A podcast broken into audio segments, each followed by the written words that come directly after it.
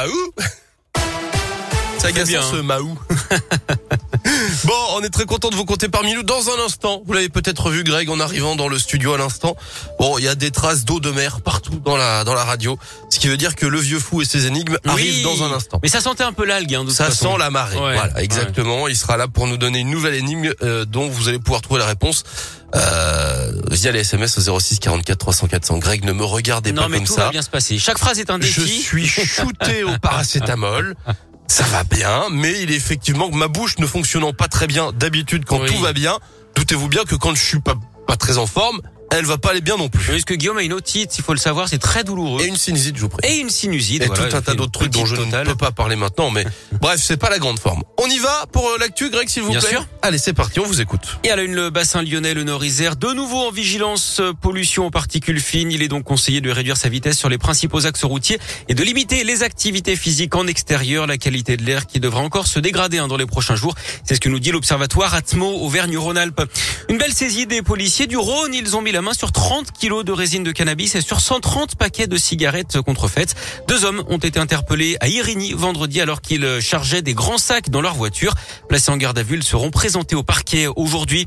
Près de 20 000 plaintes classées sans suite par la Cour de justice de la République. Elles avaient été déposées contre le Premier ministre Jean Castex et plusieurs membres du gouvernement pour dénoncer le pass sanitaire et la promotion de la vaccination.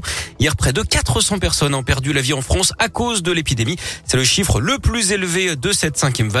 Pendant ce temps, les organisateurs des Jeux Olympiques d'hiver de Pékin s'organisent aussi face au Covid à moins de 10 jours du début de l'événement.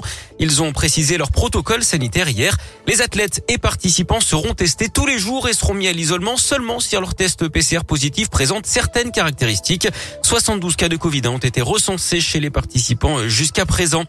La fille de Jean-Luc Lahaye mise en examen pour subornation de témoins. Margot Lahaye est accusée d'avoir fait pression sur deux plaignantes pour qu'elle disculpe son père.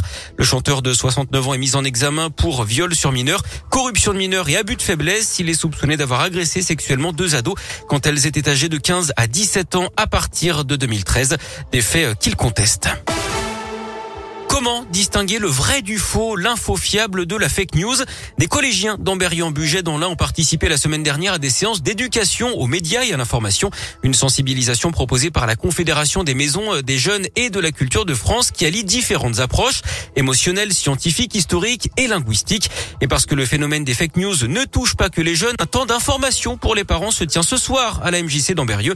Et pour Nadia Benichou, directrice du réseau des MJC Rhône 1 et Métropole de Lyon, il est indispensable de sensibiliser le grand public sur le sujet. On peut tous être victimes d'une fake news ou d'une information qui se propage à une vitesse grand V, hein, qui peut amener à des situations extrêmement graves. Et c'est extrêmement important, d'autant plus en, en, ce moment dans la, la, période électorale dans laquelle on est, où on entend des fois tout et son contraire, et d'avoir un, un, petit réflexe méthodologique facile à utiliser au quotidien pour pouvoir permettre aux personnes de se dire ah bah tiens ce qu'il dit là, lui ça me paraît surprenant, je vais aller vérifier, ça me paraît essentiel. Il est important qu'on refasse la différence dans toutes les informations qu'on reçoit entre ce qui est une information journalistique et ce qui est une information liée à un influenceur, un buzz, euh, etc. Le café par an ce soir à la MJC d'Amberieu dans l'Ain à 18h, c'est gratuit et sur inscription. Du sport et du basket ce soir avec l'Asvel qui accueille le Bayern Munich à 21h en Euroleague à l'Astrobal. En tennis, le début des quarts de finale à l'Open d'Australie, c'est bien parti pour l'Espagnol Rafael Nadal. Il mène 2-7 à 0 face au Canadien Denis Chapovalov. Et puis à partir de 11h ce matin, on suivra notre Français Gaël Monfils face à l'Italien Matteo Berrettini.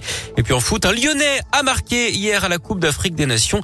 Car le Toko est combi buteur avec le Cameroun victorieux 2-1 face aux Comores.